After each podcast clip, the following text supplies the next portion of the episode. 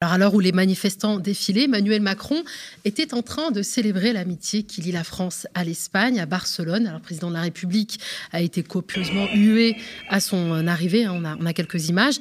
La tradition veut qu'un président ne s'exprime pas sur une question intérieure depuis l'étranger, mais Emmanuel Macron l'a fait. Je vous propose de l'écouter. Il y a eu aussi un premier tour qui m'a placé en tête où les choses avaient été dites en très grand détail et clairement. Et il y a ensuite eu des législatives qui ont donné une majorité relative, mais où les choses étaient portées clairement.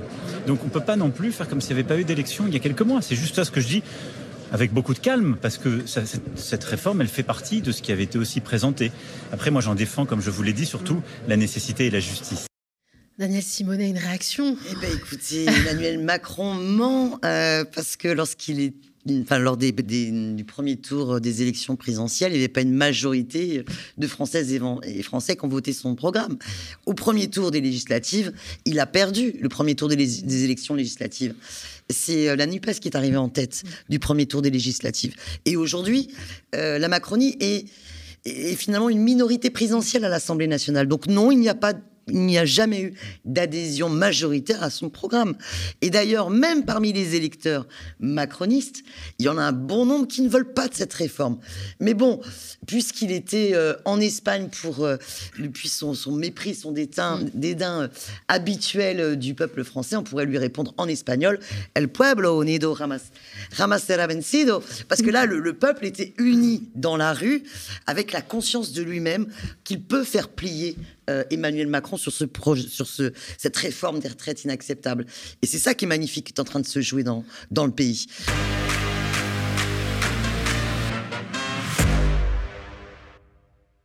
Beaucoup pensaient que les Françaises et les Français étaient avachis, déprimés, résignés. Il y a eu comme un sursaut. Comment l'expliquez-vous, Daniel? Écoutez, déjà, je pense qu'il y a une colère dans le pays euh, qui a été accumulé pendant, euh, pendant ces dernières années et puis euh, qui là a enfin la possibilité de s'exprimer. Et en plus, on sait qu'il y a un niveau de conscience que cette réforme est une arnaque sans nom, qu'il n'y a aucune justification économique de la prendre, qu'on nous vole deux ans pour finalement préserver les cadeaux des, ultra-riches. Vous avez vu les derniers chiffres de l'Oxfam qui mm. montrent que si, si, on prenait ne serait-ce que 2% 2% de la fortune des 42 milliardaires. Donc si on prenait 2% à 42 personnes, on pourrait non seulement euh, préserver notre système de retraite, mais on pourrait aller en rajoutant 1%, ou 2, euh, revenir à la retraite à 60 ans. Donc c'est cette colère-là qui s'exprime euh, aujourd'hui, dans cette première journée de grève et de manifestation historique, bah, on a appelé d'autres, et qui devrait être entendue comme signal au gouvernement. Votre réforme, le peuple n'en veut pas. Vous avez réussi à créer l'unité syndicale contre, l'unité politique contre, et l'unité du peuple contre.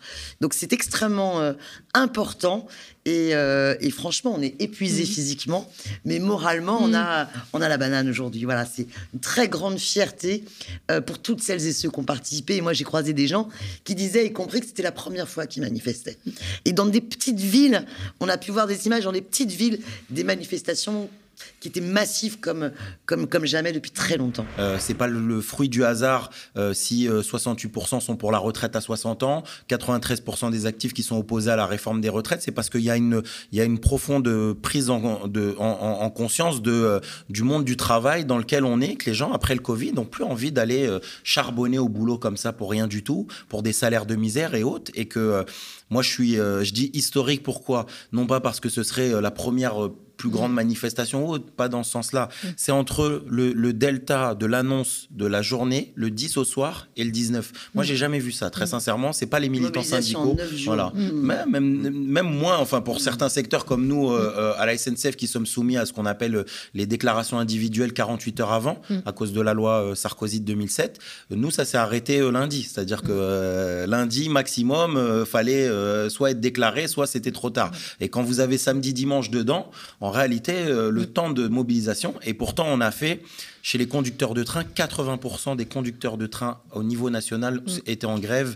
Il y a plus de 6 euh, aiguilleurs sur 10 qui étaient en grève aussi. Dans, de nombreux métiers, on est quasiment au même mm. niveau que le 5 décembre 2019, à ça près que le 5 décembre 2019 pour avoir beaucoup milité euh, cette date-là à l'époque.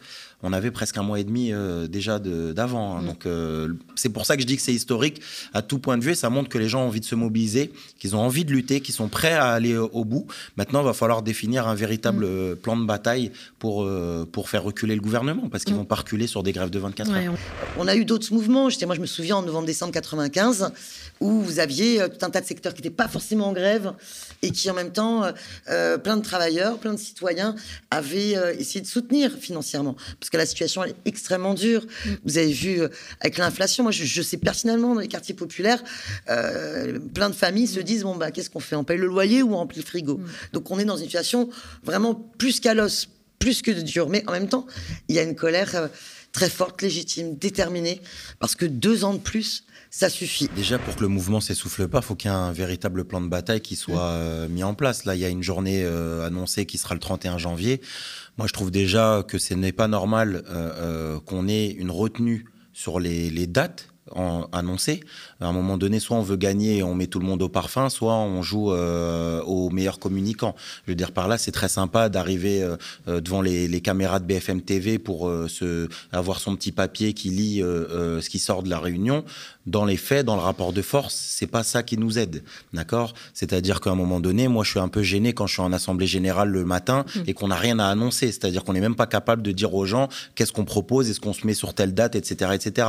Et donc, on voit bien que la question de la gilet jeunisation, aussi de la radicalisation de la base, inquiète énormément l'intersyndicale. Moi, très sincèrement, je n'ai aucune confiance dans l'intersyndicale. Je veux dire par là, l'unité syndicale, l'unité de logo dans une feuille, j'en ai que faire. Ce qui m'intéresse, c'est l'unité des travailleurs à la base, et cette unité, elle est primordiale, d'accord? Parce que l'intersyndicale, elle est aussi responsable des 25 euh, euh, années de défaite syndicale aujourd'hui. Et moi, je l'oublie pas. C'est-à-dire qu'à un moment donné, quand ça devient trop chaud, on sait comment ça se passe. Et que je pense que ce que nous, on a besoin de faire aujourd'hui, euh, vous parliez de, de, honnête, mais très récemment, on était mm. encore avec les Géodis pendant plus de 30 mm. jours. Ce qui aide les travailleurs, c'est que lorsque les grévistes, leur, leur grève leur appartient. C'est-à-dire qu'ils sont maîtres du calendrier, ils sont maîtres des dates, ils sont maîtres de l'auto-organisation. Et c'est ça qu'il faut centralement.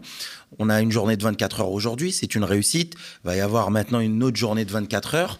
Mais je veux dire par là, il faut embrayer très rapidement, euh, euh, comme l'a dit Daniel, sur la question de la grève reconductible. Mhm. Je veux dire par là, enfin, la mémoire collective sait très bien qu'à chaque fois qu'on a, qu'on a fait reculer le gouvernement, c'est dans un rapport de force dur. Euh, l'intersyndicale annonce justement une nouvelle manifestation le 31 janvier. 31 janvier, ouais. journée de grève interprofessionnelle, de manifestation.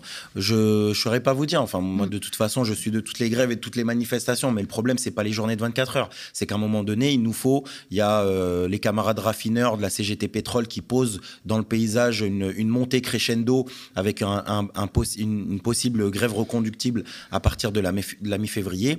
L'ensemble des, médias bourgeois sont inquiets et savent que le gouvernement est très inquiet par, euh, par la grève reconductible parce qu'ils savent que si demain les raffineurs euh, euh, les transports, etc., l'énergie, les grands bastions du mouvement mmh. ouvrier, l'éducation nationale, etc., et aussi quelques secteurs privés, euh, s'ils se mobilisent demain en grève reconductible, ça va être très, très compliqué. Moi, je pense qu'on devrait se mettre uniquement sur le terrain de la stratégie et de la lutte et discuter de ça. Quel est le plan de bataille pour que celui qui se prend pour le chef suprême et qui dit moi je suis le chef et basta, comment on le fait reculer? Et pour le faire reculer, eh ben, c'est à un moment donné, quand là-haut, ils vont lui dire, mon ami, ça commence un peu à être euh, mm. beaucoup trop le bazar, on commence à perdre beaucoup trop de milliards, on comprend pas trop ta réforme en plus, on voit pas euh, ce que ça va apporter de, plus concrètement euh, dans les caisses, etc. etc. Mm. Et donc, c'est ce dont nous, on doit commencer à, parler.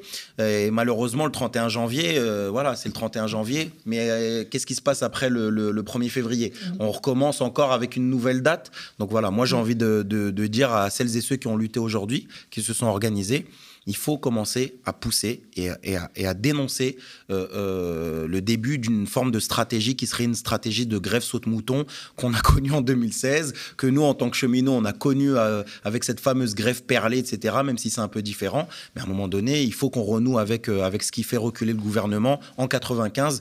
Et aussi, moi, je l'oublie pas, parce que pour moi, c'est pas une défaite. 2019, si on n'était pas en grève reconductible avec la RATP, Covid ou pas Covid, ça passait. Donc la solution grève reconductible, alors on sait que dans le secteur de l'éducation, une grève reconduite peut préjudicier à la scolarité des élèves. Alors William Gone, comment, quelle est la stratégie que vous comptez en fait adopter pour ne pas trop pénaliser vos, les élèves et les étudiants? Mais en fait, les élèves, ils sont déjà pénalisés euh, mm. par les cours qu'on peut leur proposer.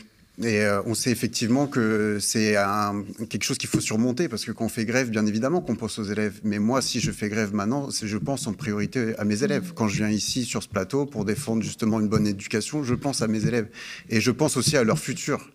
Euh, donc euh, à une retraite. Donc effectivement, euh, de toute façon, Macron, il va compter là-dessus, il va compter sur l'épuisement. Il le mm. sait, c'est dur pour tout le monde, il y a l'épuisement. Donc c'est sa stratégie, c'est ce qu'il a fait avec les Gilets jaunes. Il va essayer de laisser passer. Donc nous, on sait qu'effectivement, les moyens financiers, ça va être le nerf de la guerre, et donc il va falloir se coordonner.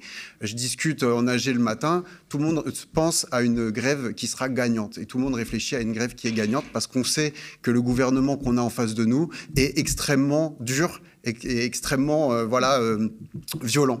Donc nous, on a volonté de s'organiser de meilleure manière pour pouvoir réussir à être nous aussi plus efficaces. Mhm. Voilà.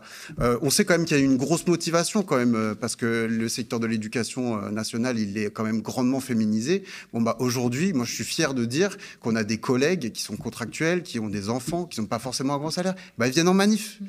ça c'est un signal aussi dans mhm. l'éducation. On a aussi des proviseurs qui d'habitude sont un peu dans le conflit avec avec les équipes pédagogiques parce qu'ils réduisent des heures, parce que voilà, ils, réduisent les salles de classe, enfin, tout un tas de. Eh ben, ils sont aussi en grève. Donc il y a quand même des choses qui se passent aussi. Il y a certains signaux qui sont dans le secteur de l'éducation. Et voilà, nous aussi, on est euh, dans l'éducation, on est sensible à ce qui se fait dans les autres euh, euh, secteurs. C'est-à-dire qu'il y a une volonté de se coordonner. Et on sait que dans l'éducation, on va pas avoir les mêmes euh, le même impact que, par exemple, les raffineurs qui ont mené une grève il n'y a pas très très longtemps et qui ont montré que eux pouvaient euh, bloquer le pays.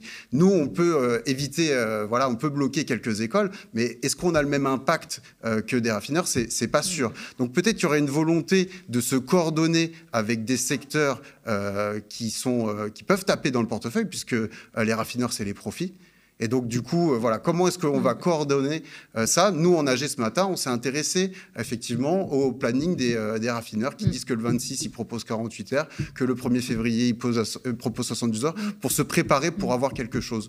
Donc, il y a le 31 d'une certaine manière, mais on s'intéresse aussi aux autres plans de bataille et on, on, réfléchit à comment être le plus efficace pour pouvoir gagner. C'est ça qui se passe. Moi, je suis député, c'est pas à moi de dire mm. comment les salariés dans ce pays doivent organiser cette défense. Mais je peux que inviter tout le monde euh, sur son lieu de travail ou sur son lieu d'études à faire des assemblées générales pour voir comment mobiliser au maximum et quelle est la forme de, de, de, grève, le rythme de grève qui peut permettre de bloquer euh, le pouvoir et l'acculer à retirer euh, son projet de réforme. Mais là, aujourd'hui, ayons conscience que la journée qui vient d'être effectuée, euh, franchement, c'était pas du tout l'équivalent de la première journée de 95. Donc on est à un haut niveau mm-hmm. de mobilisation. Donc oui, la victoire, elle est possible, parce que je pense que là, on n'a plus besoin, là, en ce moment, de faire des batailles de, entre guillemets, de conscience sur le contenu. On va bien sûr continuer à argumenter, ça va discuter euh, sur le fond pour s'approprier là, tous les arguments. Là, je pense que euh, la bataille des consciences, elle est vraiment que les gens aient confiance en eux-mêmes, qu'ils peuvent euh, imposer euh, le retrait de, ce texte euh, scandaleux. Pour moi, le gouvernement est déjà, est déjà en crise et mm. que j'ai l'impression que parfois ils se disent jusqu'ici tout va bien, jusqu'ici tout va bien tant que ça passe. Maintenant, il va falloir, je pense qu'on a les capacités de pouvoir, de pouvoir imposer un, véritable rapport de force qui, qui, qui, les fasse reculer. Moi, je suis très étonné de voir des Aurore Berger, Olivier Véran commencer à agiter très tôt très très tôt, euh, alors même qu'on est à la première journée de, grève, d'agiter la question euh, de, réforme euh, de la question du, droit de grève en France. Ça montre à quel point ils sont totalement inquiets, fébriles, et que dès maintenant, ils veulent essayer de voir comment, sur, votre, sur la question là qui mm. était posée sur, le, sur le, le, rapport de force en face et comment ils vont essayer de réprimer, moi je pense que mm. c'est une option qu'ils essayent de, de, de, voir, de d'empêcher les blocages, d'empêcher, là il y a eu la question des amendes, mais moi je pense que leur souhait, ce serait d'avoir euh, un système de, grève dans lequel en fait il n'y a vraiment plus d'impact. Déjà et ça, les emmerde euh, que euh, la phrase de Sarkozy quand il y a une grève à la SNCF ça se voit plus, tout le monde voit que à chaque fois qu'il y a une grève à la SNCF, oui ça se voit, c'est-à-dire que même s'il y a des préavis de grève de 15 jours, même s'il y a des délais de prévenance de 48 heures, et eh ben oui, quand tu as 100% de grévistes, quand tu as 80, 90, c'est pas parce que tu es prévenu avant que ça, ça fait ça conduit les trains. Euh, la, prévenance ne conduit aucun train. Et donc ça, je pense qu'ils veulent l'attaquer. Et c'est pour ça qu'il y a tout intérêt à, se mobiliser énormément. Euh, moi, je le dis, il n'y a pas de grève par procuration. Il faut pas de grève par procuration parce que, comme moi je dis, il n'y a pas de réforme par procuration. Mm. Et, la réforme, elle va toucher tout le monde. Et on est bien conscient que euh, bah, nous, on va prendre notre part. Je veux dire, on est, on est une digue pour le prolétariat, les cheminots. Ça veut dire quelque chose dans l'imaginaire pour tout le monde, pour les travailleuses et travailleurs, la jeunesse. Lorsque la SNCF, elle, elle est en grève, lorsque les raffineries sont en grève, etc. C'est pas, on le nie pas. Je veux dire, par là, on n'est pas en train de dire, euh, moi, j'attends que la travailleuse de chez H&M, elle fasse aussi grève reconductible. Je veux dire, si elle peut faire reconductible, c'est très bien. Mais on sait que ça va, ça, on va compter sur les bastions du mouvement ouvrier. Mais maintenant, mm. tous ceux qui peuvent se mobiliser doivent se mobiliser avec ce qu'ils peuvent, euh, euh, avec leurs forces, etc. Et puis euh, tout à l'heure, on a parlé des caisses de grève, mais oui, les caisses de grève, ça va être central et pas mm. des caisses de grève en mode, nous on les appelle parfois des caisses de grève pour payer les merguez à la fin, quoi. Enfin, c'est des caisses de grève utiles, caisses de grève mm. qui, lorsque ton collègue il est en train de voir la fiche de paye qui va arriver lorsqu'il est en train de voir comment il doit payer son loyer et que cette question-là, le fait rentrer au boulot, les caisses de grève, elles doivent être là. Et nous, euh, à l'époque, au Bourget, en 2019, euh, si on a réussi à faire euh, plus de 60 jours de grève, c'est parce qu'on a réussi à collecter une caisse de grève de plus de 80 000 euros. Et moi, je faisais des chèques aux agents. Les agents, même, ils disaient euh, Anas, toi, tu payes plus vite que la SNCF. on n'est même pas encore prélevé, que tu nous as déjà donné le chèque. C'est ça, la mm. caisse de grève. Caisse de grève, c'est dès que ta fiche de paye, tu la reçois, je te fais un chèque tout de suite. Laisse l'argent de côté. Ne t'inquiète pas.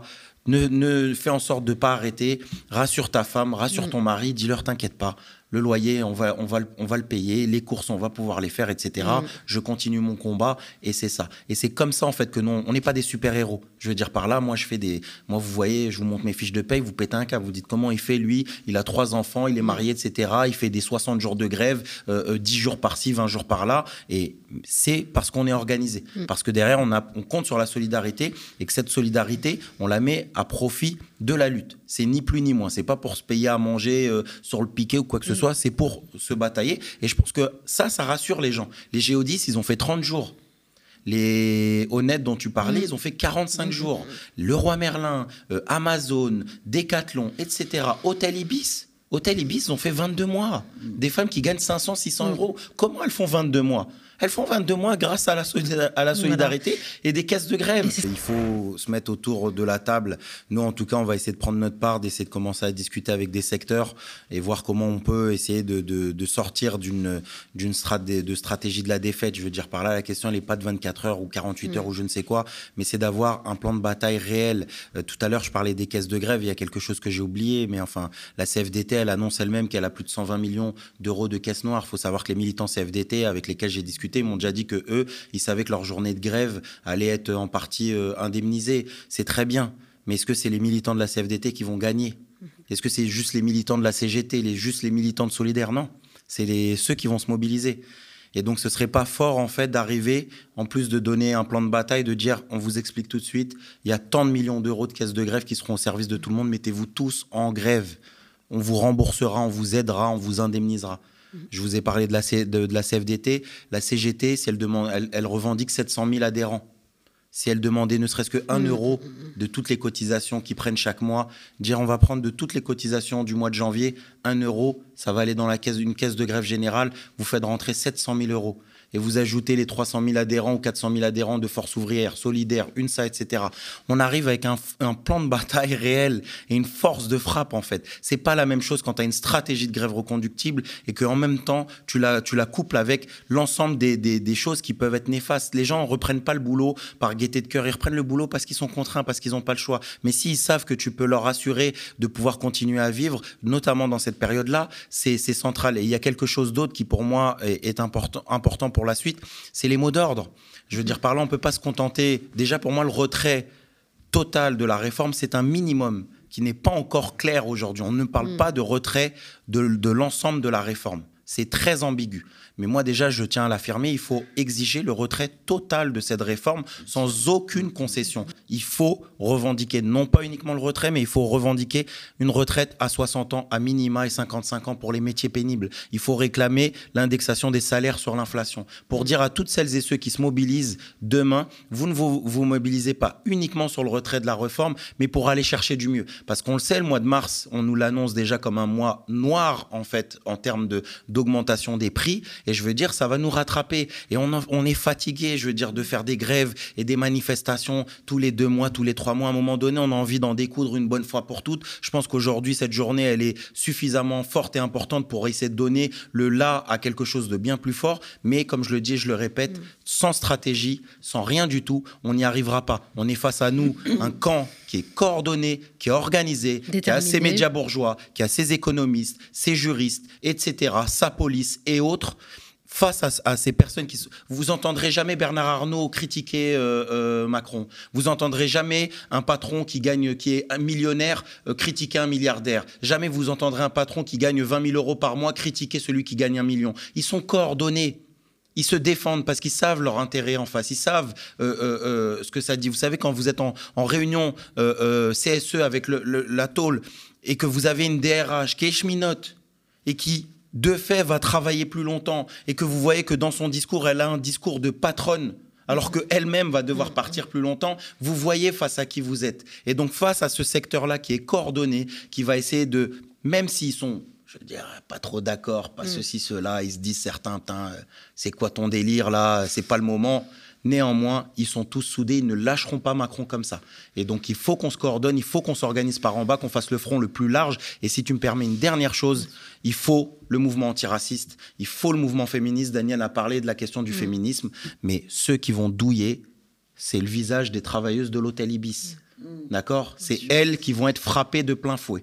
Les Ce sont ceux qui viennent tard en Les France. métiers essentiels Oui, les métiers essentiels et qui, et, sanitaire. y a- et qui Métier- vivent les inégalités femmes sociales et raciales. dont on ne reconnaît toujours, dont on reconnaît toujours pas aussi les pénibilités, parce que Mm. les pénibilités sur euh, les métiers majoritairement exercés par des femmes, c'est une vraie bataille. Mm.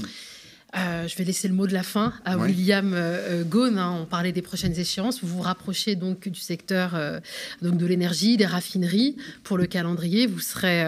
du coup, c'est quoi les, les prochaines En dates tout, en tout cas, c'est quelque chose à militer. C'est vrai que nous, par exemple, dans les écoles, on a effectivement les cantines là, qui se sont mis en grève. On a aussi les animateurs qui se mettent en grève. Donc, on, on a aussi d'autres secteurs qui travaillent dans les écoles avec qui il faudrait se coordonner. Donc ça, il n'y a pas de secret, en fait. Le but, c'est les faire venir en AG et de leur faire découvrir parfois des, mé- des méthodes euh, euh, voilà, de, lutte, parce que euh, c'est pas donné à tout le monde. Et on sait, effectivement, on parlait des femmes. Bah voilà, les femmes, euh, elles ont souvent des carrières qui sont hachées. Donc, c'est vrai que ça va être elles qui vont être les principales concernées par cette, par cette réforme. Donc, voilà, nous, on veut qu'il y ait des salaires, notamment pour les femmes, mais des salaires pour tout le monde.